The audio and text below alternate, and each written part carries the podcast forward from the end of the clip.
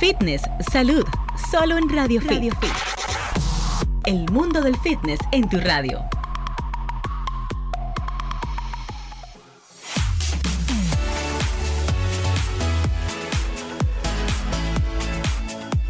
Buenas tardes y bienvenidos. Esto es Radio Fit, el mundo del fitness en tu radio, aunque hoy el tema obligado más que fitness, es la condición climática de la ciudad de Santo Domingo, donde nos encontramos y desde donde emitimos cada sábado esta propuesta. Gracias a ustedes por estar ahí. Esperamos que estén todos eh, muy bien, muy tranquilos en sus casas, que, bueno, pues que no haya pasado nada lamentable con ninguno de ustedes que nos sintonizan. Y pues eh, en el día de hoy, como, como siempre, pues vamos a compartir también, por supuesto, contenido de salud. Estamos desde acá, desde RCC Media. La gente vio muchísimos videos virales desde acá, pero todo está en orden acá en, Relativamente en orden. Relativamente. Sí, bueno. Excepción del parqueo, pero todo está bien. bueno, la verdad es que vamos a dar la bienvenida a nuestro invitado de una vez, porque ya él dijo que quería ponerse sus botas eh, manufacturadas manualmente con claro, con fundas negras. Con funda y es una excelente idea, porque uno no sabe ahorita con qué se puede encontrar. Yo espero que tú eh, tengas un par de fundas en los bolsillos, que no, no, por si acaso. Bien yo no salí con la canoa porque te dije, no sé hacerla, porque yo le iba a poner arriba, en el techo, por si acaso, porque vi una persona que inclusive eh, el que cayó en el agua, que no sabía nada, digo yo, bueno. sí, sí, sí, sí. Pasaron casos así, señores. Hemos tenido pérdidas humanas, creo que no, ¿verdad? Sí. Ah, ahí desaparecidos. A cuatro se elevó la estadística de, personas fallecidas ya, cuatro. Eh, hay una persona, por lo menos una persona fallecida, eh, desaparecida que pues, ha circulado, correcto, ha circulado en varias redes. Yo mismo compartí la información. Eh, es una persona que pues estaba ahí frente a Agoramol y como el tapón estaba tan extremo. Y su hija estaba sola en la casa. Su hija estaba en la casa sola, ya se había ido la, la, persona de servicio. Él dijo, no, pues yo me adelanto entonces, me voy caminando el tramo que falta. Pero como ese tramo que conduce a Arroyo Hondo eh, tiene par de cañadas peligrosas, entonces obviamente me imagino que como todos no sabía de la, dimensión de lo que se iba a enfrentar. porque creo que el factor aquí fue como la sorpresa que nos fue. Fue, yo creo que la sorpresa. Todo el mundo estaba en la calle. A mí me agarró en, en el medio de la ciudad, en pleno tapón. Y realmente también otro gran peligro de salir a pie son las alcantarillas abiertas. Claro que tú no estás Que las mismas personas también la abren muchas veces para tratar que el agua eh, baje, porque, señores, la gente tenía el agua dentro de sus casas y sus parqueos. Sí, nuestros amigos oyentes. Bueno, eh, Heisenberg Druyard nos acompaña en el día de hoy, quien es especialista en neurodesarrollo. Todas estas enfermedades, o, se puede decir condiciones. Condiciones. condiciones eh, bueno, serían la, bueno, en cierto sentido están abarcadas las dos. condiciones, trastornos y y lo que son condiciones médicas también. Bueno, bienvenido a la cabina, Heisenberg. El tema de hoy, obviamente, nos vamos con autismo porque ya tuvimos contigo una primera entrega hace un buen tiempo y muchos comentarios de mucha utilidad. Eh, inclusive hay una de las chicas de acá de la empresa que, trabaja para, para mí en el programa que tiene un niño autista y ella me cuenta de todo lo que ella pasa en su día a día, entiéndase gastos, eh, eh, situaciones extras que se le presentan, la educación que tuvo que quitarle de un colegio normal porque le hacían bullying. O sea, ella ha estado pasando por muchas situaciones con un niño así y si tú dependes de un sueldo, básicamente es casi imposible un día a día con un niño con autismo. Es extremadamente difícil. bueno, ese es un tema que vamos a desarrollar, pero bueno, eh, vamos a más que nada, si tenemos algún tipo de información, Rey, con relación a esto, nos pueden llamar, las personas que nos están escuchando con esta persona desaparecida, pueden llamar a la emisora que va a estar en vivo hasta alrededor de qué hora, Franklin, más o menos los programas en vivo aquí hoy. A las 8. Ok, 8 de la noche, que pudieran comunicarse aquí directo a la cabina. Si saben algo de estas personas desaparecidas, Hochi, pueden llamar directamente a cualquiera de los programas en vivo y dar la información que tengan, que sea, por favor, eh, verídica, buena, útil. Así es. Eh, pero ustedes todos bien, ¿no tuvieron daños materiales, daños...? Eh? Bueno. A mí se me ahogó un carro. No, un carro. Ser. Sí, porque es muy bajito y... Ah y en la casa se desbordó un poquito y ahí tengo unos, unos pequeños problemitas. Ay, Dios mío, tienes un parqueo como sótano. Es más o menos. Entonces el, el agua se metió ahí, el, el carro no fue que se inundó completo, pero al ser tan bajito, claro, tocó lo suyo. ¿Qué tipo de protección te ofrece tu seguro? Ya eso es un tema que... Eh, no, no, mi, mi, seguro me, me ofreció de protección eh, pues básicamente me regaló dos, alfombras, cosas así. O sea, Ay, no, ay, por favor, no relajes. y, un cubito para que saque el agua. Y me, y me, dio apoyo moral. Me dijo, ay, lo sentimos mucho. No, me dio mucho apoyo moral. Eh, hay que decirlo. O sea, Eh, hay que ser responsable y decir que... Exactamente, ella me dio mucho apoyo moral. no puedo decir que no. ¿eh? Que las líneas de, los seguros están colapsadas el día de hoy, realmente. No, no, y ahora es, que entonces van a sacar las líneas pequeñas de los contratos donde dicen, mira, aquí no. Pero Esto no. Lo que el mecánico me dijo fue que no lo prendiera, que tenemos que esperar que llevarlo en una grúa, sacarle todos los ruidos, revisar todo el sistema eléctrico y ver qué se dañó. Pero que no lo prendan. No te dijeron que lo prendan. No. Arroz, no te dijeron que lo pusieran. Rey, por Dios. Es que era, es que era, es que Ese chiste cruel, pero dime. No, porque todo se Estamos en Halloween casi. los celulares. Los celulares. Bueno, aquí en el sótano de nuestro parqueo, pues hay más de cinco carros, seis. Vi varios ahí abajo. Hay varios, sí. Eh, Me tengo entendido que ya han sacado varios. Están ahora mismo en la grúa todavía trabajando con Vi algunos de nuestros colegas de la semana que están ahí, porque parece que tuvieron que dejar el carro. Sí. Y bueno, yo tenía entendido que si tienes un seguro full de una forma u otra, este tipo de imprevistos lo cubre, pero al parecer no. Tú tienes que pagar esto aparte. Una, una cláusula específica, una póliza específica. Vamos a aprovechar y compartir las líneas. Eh, Giselle, si alguien tiene alguna información importante que dar, en este caso también, eh, porque sabemos que mucha gente está en estado también como de emergencia. Así que bueno, eh, si estás en Santo Domingo, el número es el 809-540-1065.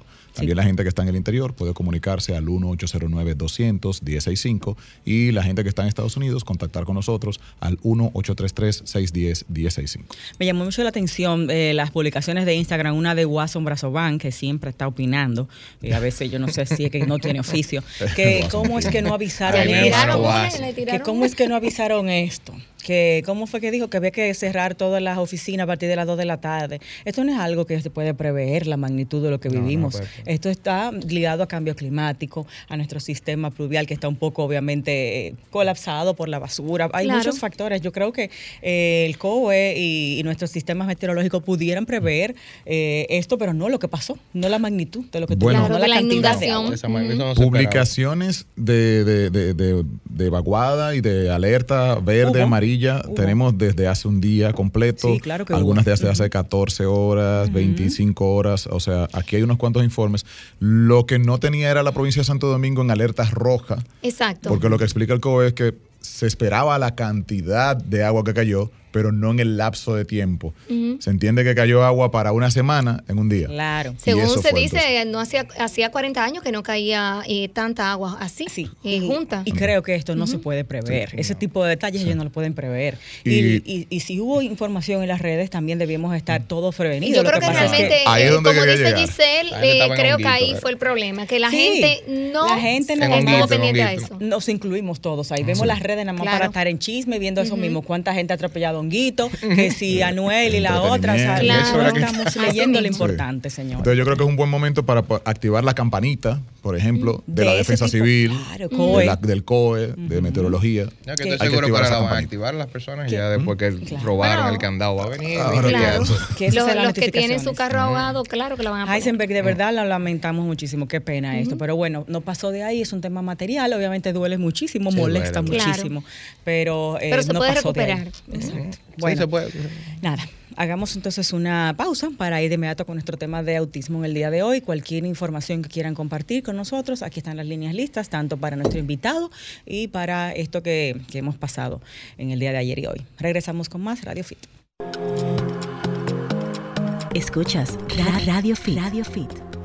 En esto cogían el aguacero de vuelta. Ya lo Estamos de vuelta. Esto es Radio Fit, el mundo del fitness en tu radio. Y hoy, pues. Estamos... Druyar no está en autismo hoy. Druyar no, está, en aguacero. Aquí la lluvia es, sinónimo de chelcha también. el diluvio, señor. bueno, para, para los que. Bueno, la verdad es que yo admiro a Druyar porque yo estuviera hoy histérica con un carro hundido, de verdad. No, no, porque ese carro, ese carro realmente es. Tú dormiste anoche. no, es un proyecto, es un proyecto. O sea, eso es como el hobby que yo cojo, que yo lo mismo soy que lo mecaniqueo. Entonces, como soy yo que lo trabajo, eh, yo sé más o menos, el mecánico me va a ayudar porque ya es muy profundo el daño. O sea, porque ya está, ya está inundado. Yo eso no lo puedo meter mano. Yo tengo que ver un diagnóstico de un profesional. Pero ese carro soy normalmente yo que lo que le trabajo las cosas que le pongo. Es como un proyecto para yo entretener. O sea, no fue tu medio de transporte. Que no, no, no, no, no, fue un medio de transporte. No, no, no. Ahí sí tú ah, Es un carro de entretención. es, un, hobby, es un hobby. Ah, bueno. Eso, eso es lo que hacen los ricos, pero nada. No, los ricos. los sin oficio. Heisenberg, vamos arriba con nuestro tema, que es muy, muy bueno, muy extenso.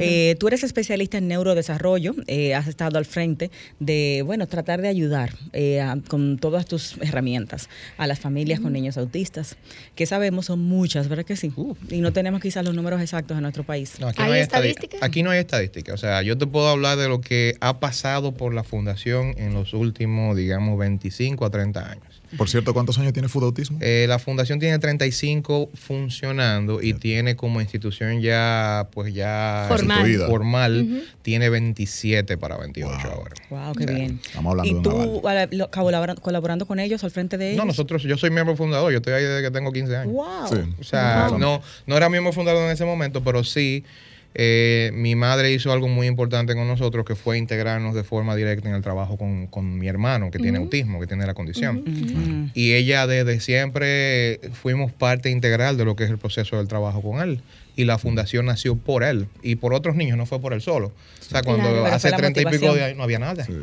Aquí no había nadie que supiera de nadie, sabía la definición. Ni el médico te podía decir. Nadie, nadie. El único que nos ayudó después de un tiempo fue Franklin Montero, que es un neurólogo, que es la, digamos, el la autoridad. Eh, la mata, la mata de autismo, junto con otra persona que se llama Marisa, que era una psiquiatra, que fueron los que nos ayudaron a iniciar con el perfil médico. Que seguro se prepararon fuera del país para este tema. No, no, no, eso sabían era de, eso sabían era de empírico. O sea, es que no oh. había muchos sitios donde prepararse, ni siquiera, porque el autismo era un tema que hace 35 años, inclusive en Estados Unidos, era era una especie de, leyenda urbana. O sea, era el, niño índigo, le decían. Era, era como este esquema que no se entendía, no se sabía de dónde procedía, no se sabía qué situaciones presentaba y no estaba aislado como trastorno. Era un poquito más, más difícil poder tratarlo. Me imagino que el diagnóstico en ese caso era que tenían un problema mental. Exacto, lo, confundían tal vez con. Exacto, lo catalogaban como eh, caía dentro de retraso, caía dentro de esquizofrenia en algunos casos, caía, caía en, un diagnóstico bien divorciado de lo que en realidad era. Y en el mejor de los casos, digo yo, siempre la gente lo podía ver como un trastorno, porque cuando no, la mayoría del entorno lo ve como, ese niño es como necio. Ese niño es raro. la, familia, la familia de uno es complicado porque es que eso es lo primero. No me traiga el muchacho, que es que él jode mucho. Y te lo dicen así mismo. él jode mucho. Y tú dices, ok, pero eh, sí, yo entiendo. Sí, sí, pero no, él pone mucha mano, brinca mucho. No, no, no, no, lo traiga, no lo traiga, no lo traiga. Entonces uno le habla y no entiende porque ahí se la fue de uno. Ay, Dios mío. Tú le dices que es tranquilo, tú te ríes, pero eso es dolorosísimo para una familia, es oh, complicado. Pero es que no, yo lo viví en carne propia. Hay que coger los chistes, pero es muy fuerte. No, no, mira, yo, yo inclusive con mi hermano nosotros tuvimos una situación que a veces tú la dices y da hasta grima. O sea, por ejemplo, mi hermano en el sector, hubo un tiempo que él se le cogió con robar cosas de la casa. Ah. Eh, sí, y él se metía a la casa de los vecinos y, se, robaba la comida. Pero no era porque necesitara comida, sino que se le cogió con eso. Ajá, exacto. Eso como una maldad o una travesura, algo así. Él llegó en una ocasión, que ahí fue que tomamos medidas más extremas con él, que ya era tenerlo prácticamente encerrado, todo como si fuera un, lo teníamos que tener, o sea, con la llave nosotros aquí arriba para que él no saliera, porque, porque él llegó con un, con un salame, con un pedazo de, o sea, con un embutido lleno de trepacitos. Ay, ah. Dios mío, que seguro lo habían tirado para, para, para que él, no, porque, no, no, porque, o sea, por ejemplo, tú puedes entender que cuando es para un perro, ellos te lo cortan en reditas sí, chiquito. Sí, sí, claro. sí, Entonces estaba el salami completo, partido y adentro metido. Mentira. Wow. Entonces, como, como las personas con autismo tienen el olfato muy desarrollado. Yo no puedo creer eso. Hizo esto y dijo, bueno, aquí hay algo raro. Él se lo llevó, pero él lo agarró en la mano y lo lió, no se lo comió y ahí salió corriendo, parece que le cajeron a algo. No sé dónde, yo no sé quién fue realmente, pero hay personas que a veces no tienen esa, esa conciencia. Sí, que no entienden realmente lo que está pasando. no, pero es que, nosotros tuvimos muchos problemas con él, porque él, por ejemplo, no fue un autismo, digamos, de, de de estos niños que son autismo que puede ser leve, moderado. Mi hermano era un autismo severo a la nube y también con epilepsia severa. O sea, tenía dos condiciones. Tenía se unan a veces, vienen unidas. El proceso de epilepsia en los niños con autismo se da inicialmente en el 75% de los casos, no de forma permanente, se da episódica. O sea, episódica en el sentido de que entre uno y tres años, en el 75% de los casos, tú vas a ver un retroceso en el niño. Tú vas a ver que el niño comienza a perder competencias, comienza, eh, decía papá, mamá, agua, leche, y de repente las pierde. Antes te, te, hacía, se dejaba cargar, te llamaba para que lo cargara, te miraba a los ojos, de repente comienza a perder competencias. Ese 75% ya se ha aislado, que fue, es por procesos epilépticos episódicos, o sea, no es que el niño tiene epilepsia. Ahora, hay un 40% que sí eventualmente tiende a tener epilepsia permanente y la desarrolla y tiene que ser tratado. Por eso el diagnóstico diferencial no es un diagnóstico netamente psicológico, es un diagnóstico médico-psicológico. Y neurológico también. Así, la parte médica es la neurología, genética y lo que es la parte ya del perfil físico que incluye estudios del oído, electroencefalograma, resonancia magnética, un cariotipo, es un extenso. ¿Y psicológico por qué? Psicológico porque tú tienes que medir varias cosas en el niño. Cuando tú vas a hacer el descarte psicológico, tú tienes primero que medir el nivel de desarrollo que ese niño tiene, que es lo más importante. O sea, el niño tiene cinco años. De los cinco años de edad, ¿qué conductas del desarrollo el niño ha podido adquirir y puede ejecutar de forma funcional? Pero asimismo tú tienes que medir las conductas autísticas que el niño esté emitiendo. Pero el diagnóstico diferencial en, autismo no solamente debe evaluar autismo, debe evaluar también déficit de atención y hiperactividad. Porque vienen en comorbilidad en el 80% de la vez. Y se parecen eh, mucho también en algunos casos, dependiendo del nivel. Una enfermedad combo, o sea, casi nunca viene sola. No, eso, eso eh, por ejemplo, cuando hay veces que sí, cuando el autismo viene solo, que viene sin epilepsia, sin nada, muchas veces no se tiene tantas, tantos registros porque evade el diagnóstico. Es una persona que puede tener un proceso evolutivo de lo, o sea, tú, tú debes conocer muchas personas que tienen autismo que han pasado el, radar, o sea, pasan.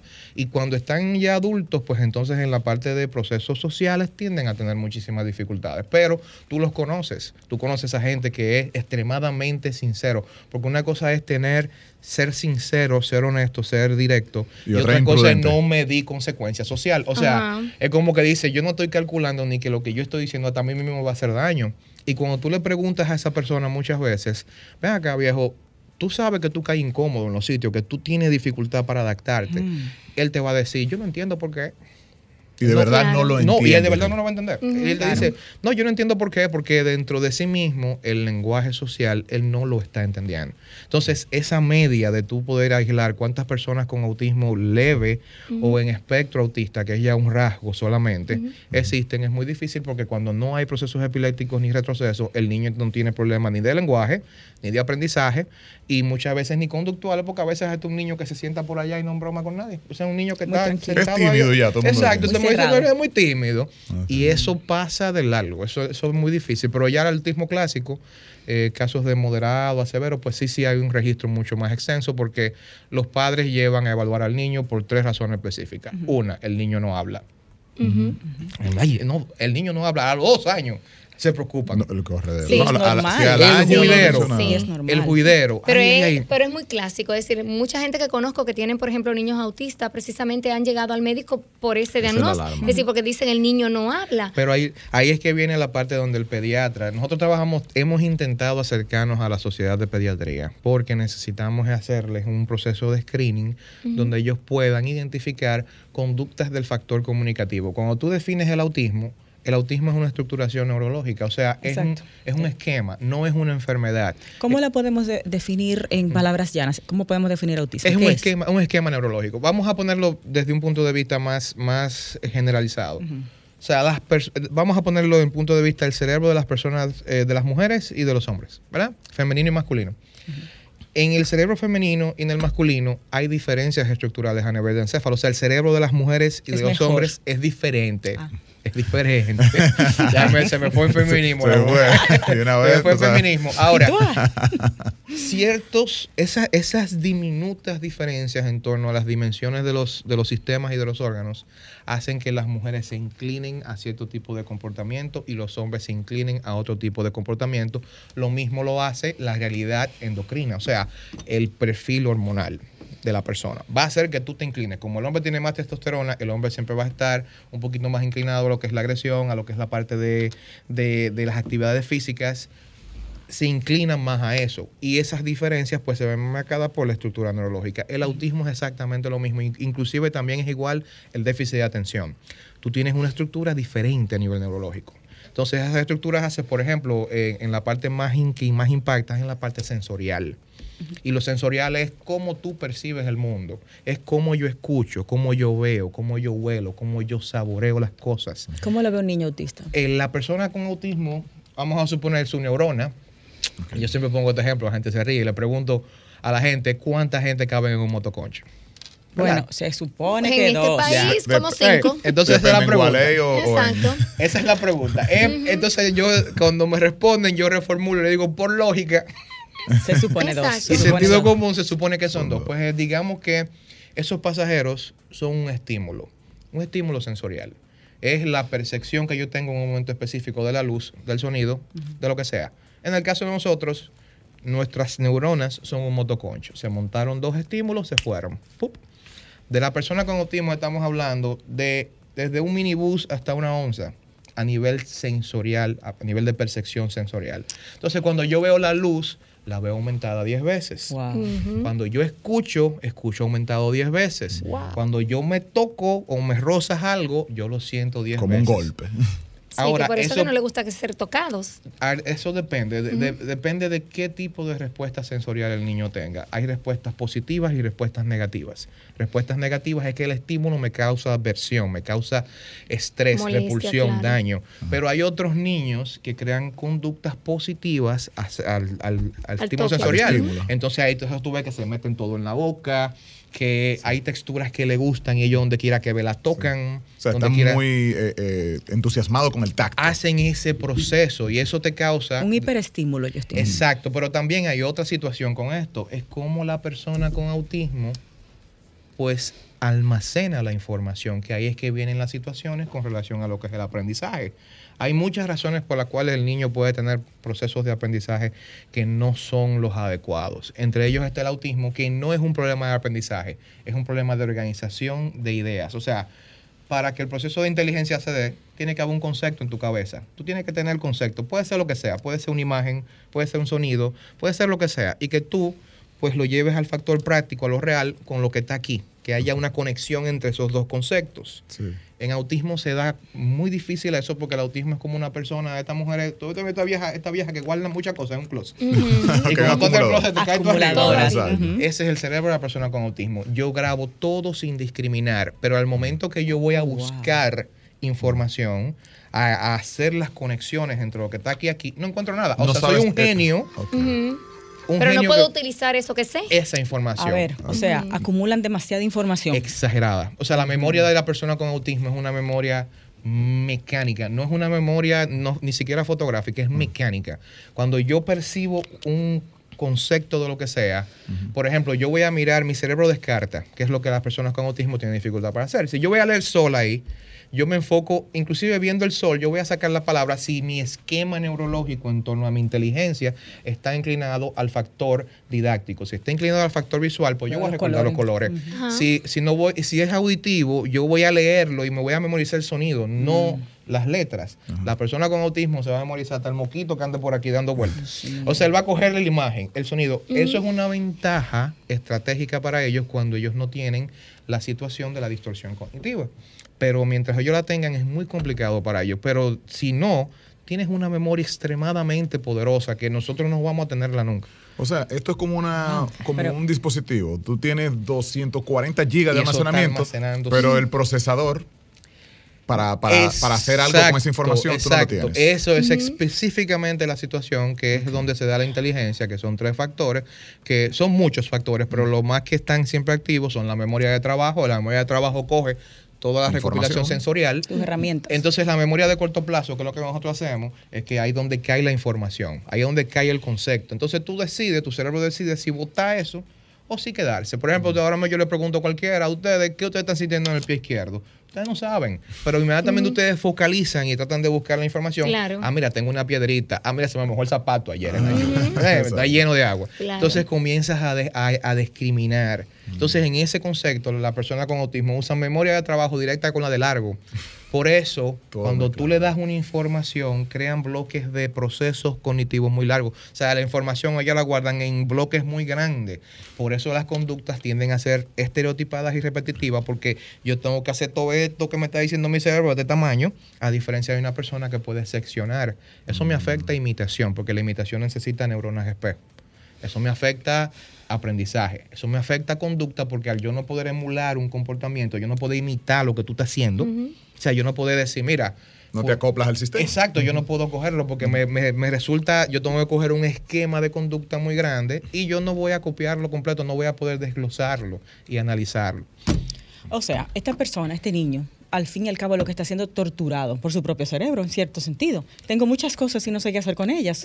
Eso, ¿ustedes vieron la película de Superman? con Henry Cavill. ¿Cuál de todos? La de Henry Cavill. Todo el mundo conoce a Henry Cavill, porque imagínate. La, bueno, yo sí lo conozco. La lo conocen. Yo sé que lo claro. conocen. Ella no se acuerda de Superman, pero de Henry De Henry, sí. No, claro, de la película. Ahí soy autista, soy autista ahí. Entonces, ¿qué pasa? En la película de Henry Cavill, cuando Superman estaba, pues como estaba bien pequeñito, que él estaba como conociendo sus poderes, él estaba siendo torturado por su poder. O sea, él. O sea, en la primera parte, que Kevin Costner era el papá. Exacto, que él está chiquitito, él está en el coso, él está como que la mamá tiene que ir a calmarlo y le dice: Mira, tú estás en una isla. Él dice: Es que yo escucho todo y mm. veo todo. Exacto. Mm.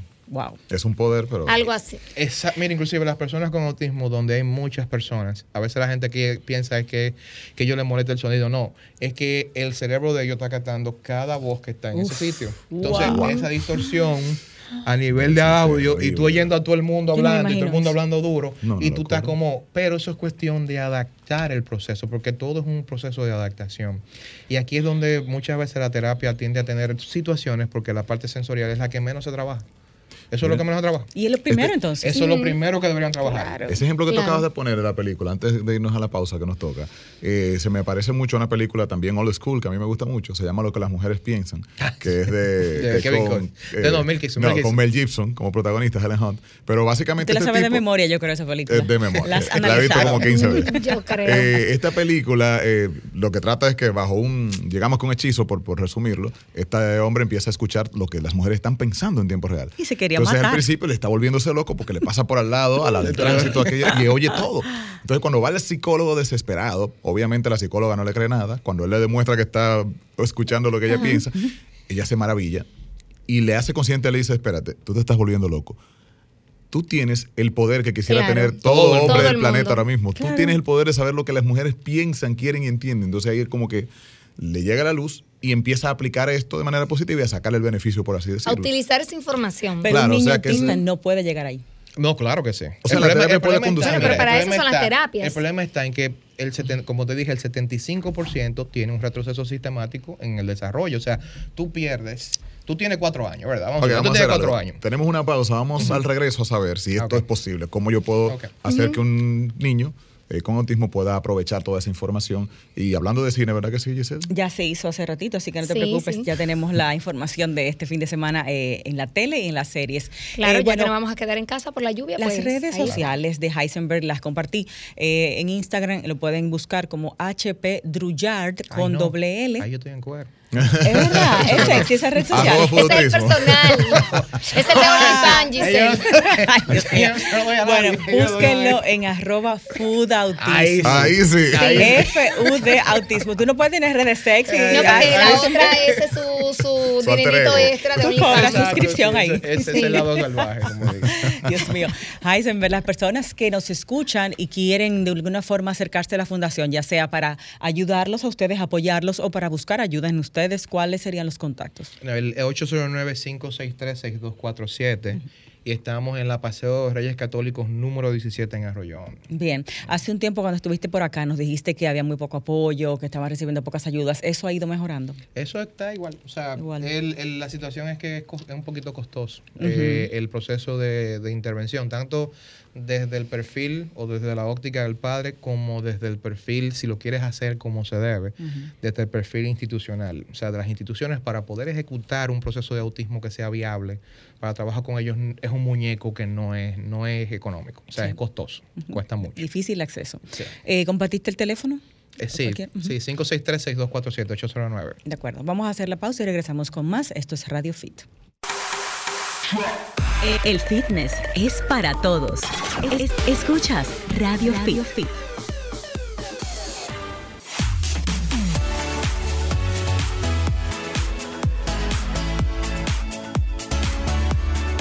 Estamos de regreso, esto es Radio Fit y hoy estamos hablando y entendiendo mucho más el mundo del autismo y está con nosotros Heisenberg Drullar, quien es nuestro eh, consultado de cabecera para estos temas, que hace una labor formidable a través de Autismo. Y estábamos tratando de entender antes de irnos a la pausa si es posible todo este sistema de información que vemos que puede acumular una persona con, autismo, si podemos canalizar eso, si podemos utilizar ese superpoder. y si requieren entrenamiento para hacerlo. No, claro que sí. Mira, eso, eso depende de muchos factores.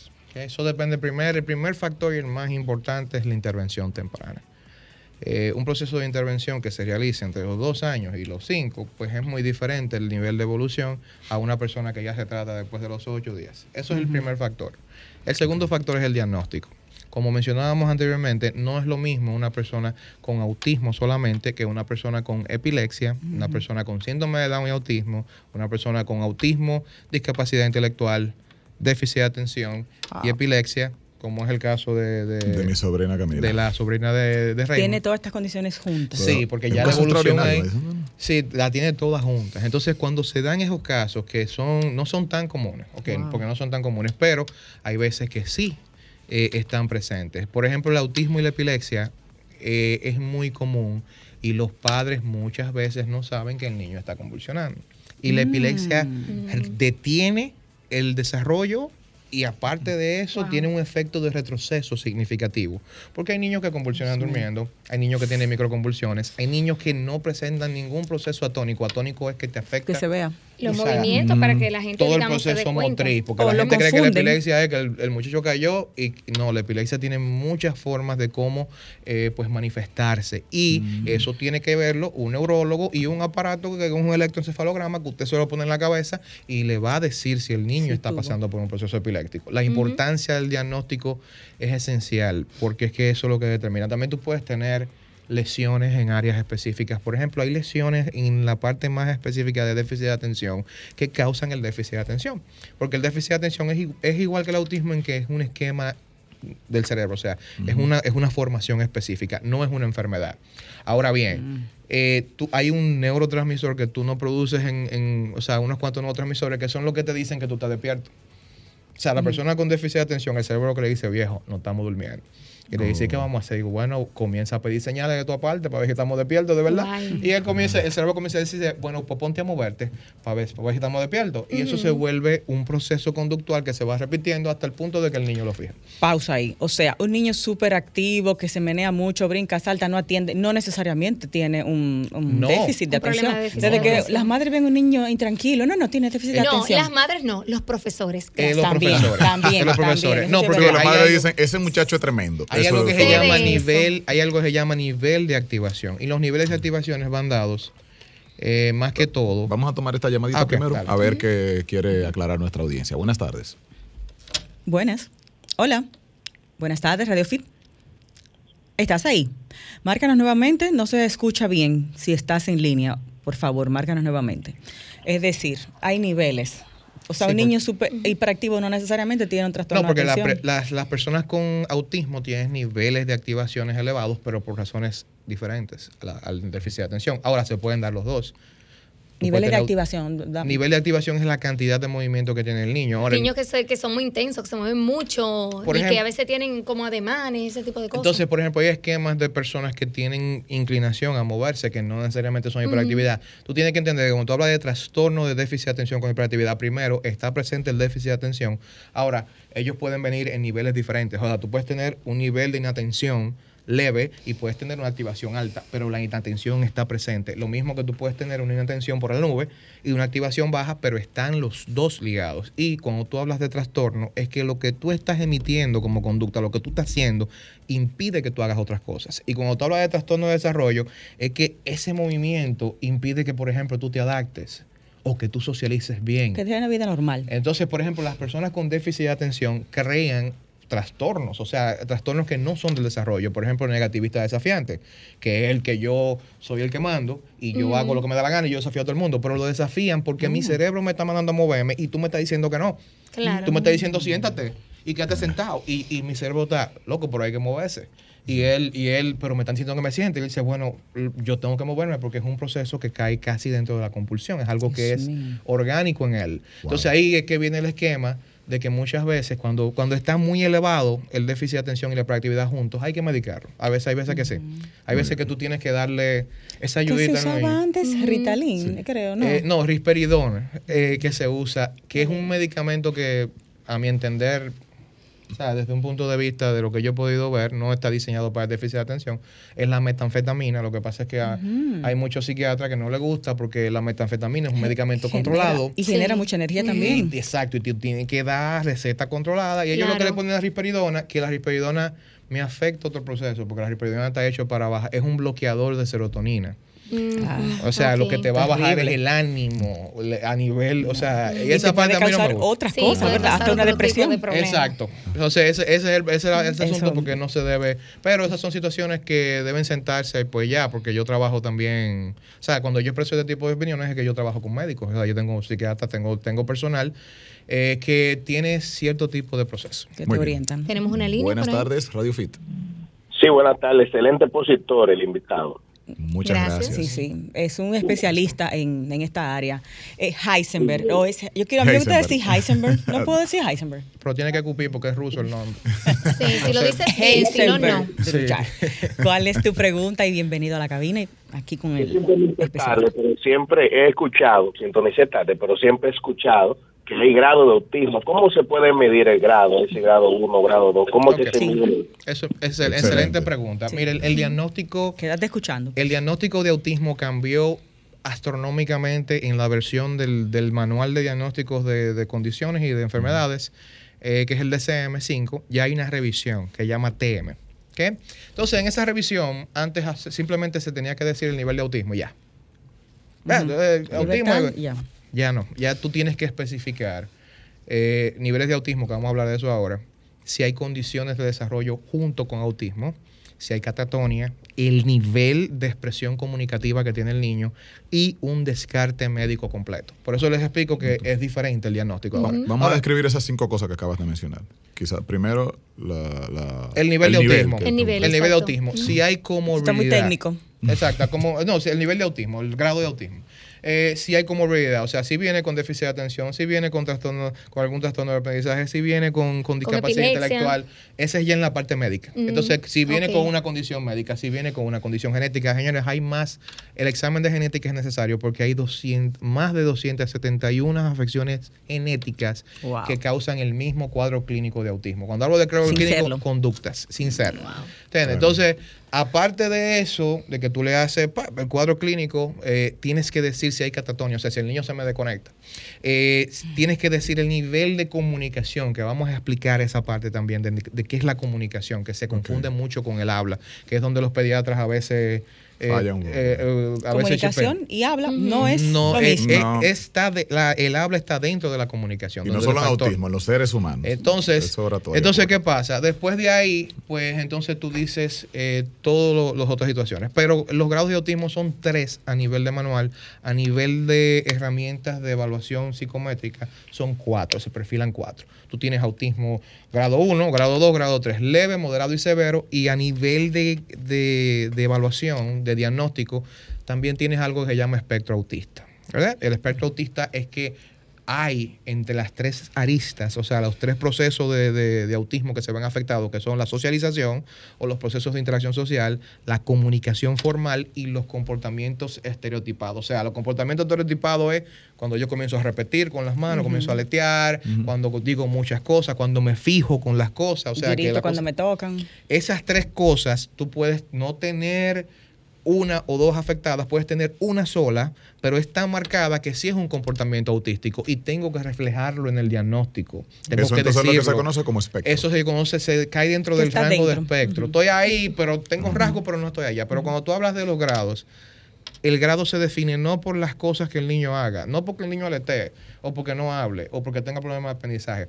Se define por la necesidad de asistencia que ese niño tenga para ejecutar un proceso específico del mm. desarrollo.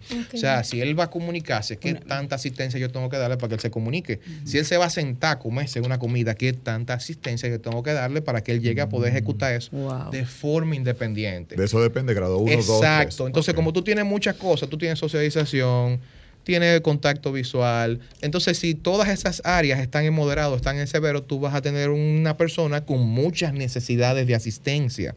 Y a veces la gente no quiere que le den el grado, porque cuando tú hablas de severo, tú dices, bueno, está dotado lo que piensan, pero el grado no se define para estigmatizar al niño. El grado se define para el tratamiento. Para saber qué tipo, qué tanto debo asistirlo. El nivel de asistencia que tú le vas a dar al niño en los diferentes procesos, que es lo que valida. De estos grados permite que ese niño te, tenga una vida funcional ya Cualquiera, de adulto. Cualquiera de los Pero es que mira, eh, bueno, de los muchachos, de los tigres, que yo a veces, a veces me lo llevo, me lo llevo a andar me lo llevo al karaoke. Ah, llevo al karaoke. Sí, yo ando con ellos para el karaoke. Yo, lo, yo, lo, yo lo invito a todos. ¿A chicos de la fundación? Sí, que han estado. Allá hay siete empleados de la fundación que tienen autismo. Oh. Comenzaron allá desde que tienen tres años.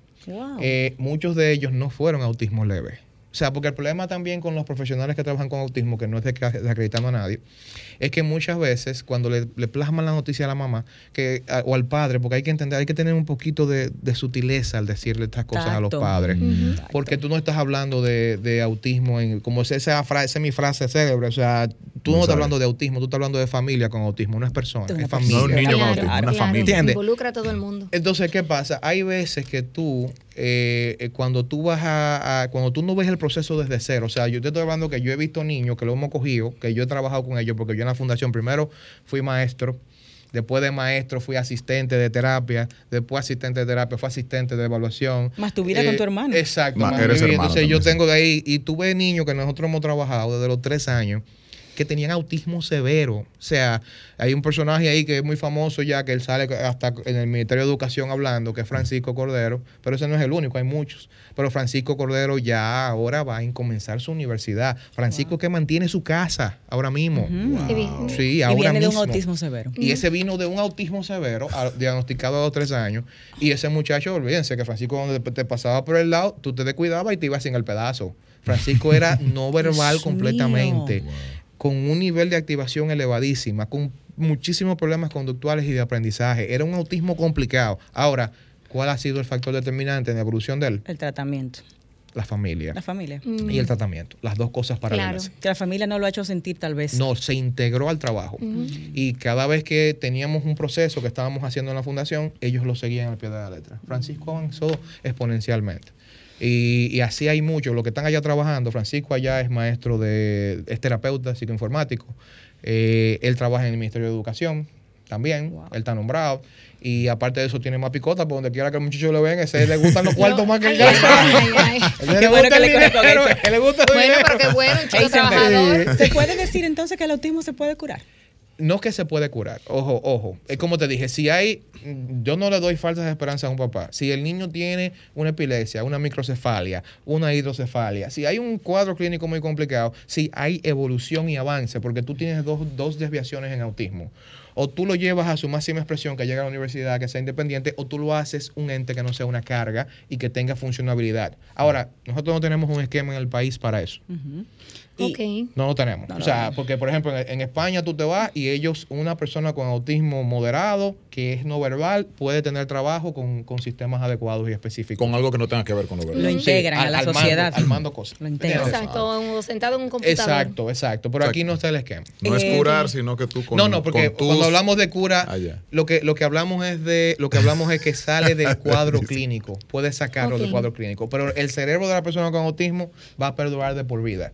O sea, tú siempre vas a tener ese cerebro. Siempre te va a inclinar a cierto tipo de comportamiento. Como dicen, eh, eh, antes o después va a chipear. va a chipear. Pero, eres funcional. Pero te integras y haces tu vida el tirano de la cabina nos está marcando irnos ya. se llama Franklin. Así eh, eh, yo quiero decirte Heisenberg. Sí, está bien ya, porque tú, yo tú eres Poppy. Suena yo, chulo. Es Poppy. Yo soy Poppy Poppy los dos. Ustedes son, ustedes son Poppy. Somos Poppy No, no, eh, Se nos quedó la mitad de las preguntas que teníamos, así que tenemos que comprometerte para que vuelvas al aire, comprometerte y a mi podcast también, porque este es un tema de muchas cosas, muchas cosas. Ella dijo eso otra vez pasan dos años. No, yo dije serio. Pero un hombre muy difícil también de conseguir. Heisenberg, para cerrar, ¿qué presupuesto tiene que tener una familia con un niño autista mensualmente? Para una el familia normal. Vamos a comenzar rapidito. Un minuto, un minuto. Di solamente un resumen. El diagnóstico, el diagnóstico son aproximadamente 70, 100 mil pesos donde tú lo hagas. Nada más el diagnóstico. El diagnóstico. Una escuela de educación para que te lo cojas con sombra eh, se van de 15 a 20 mil pesos. Si el niño necesita terapia, se van de 10 a 15 mil pesos más. Si el niño necesita medicamento, se van de 10 a 15 mil pesos más. Eso es mensual, claro. Mensual. O sea, es inmanejable. Mensual. Arroba Sol 106.5, la más interactiva. Una emisora RCC Miria.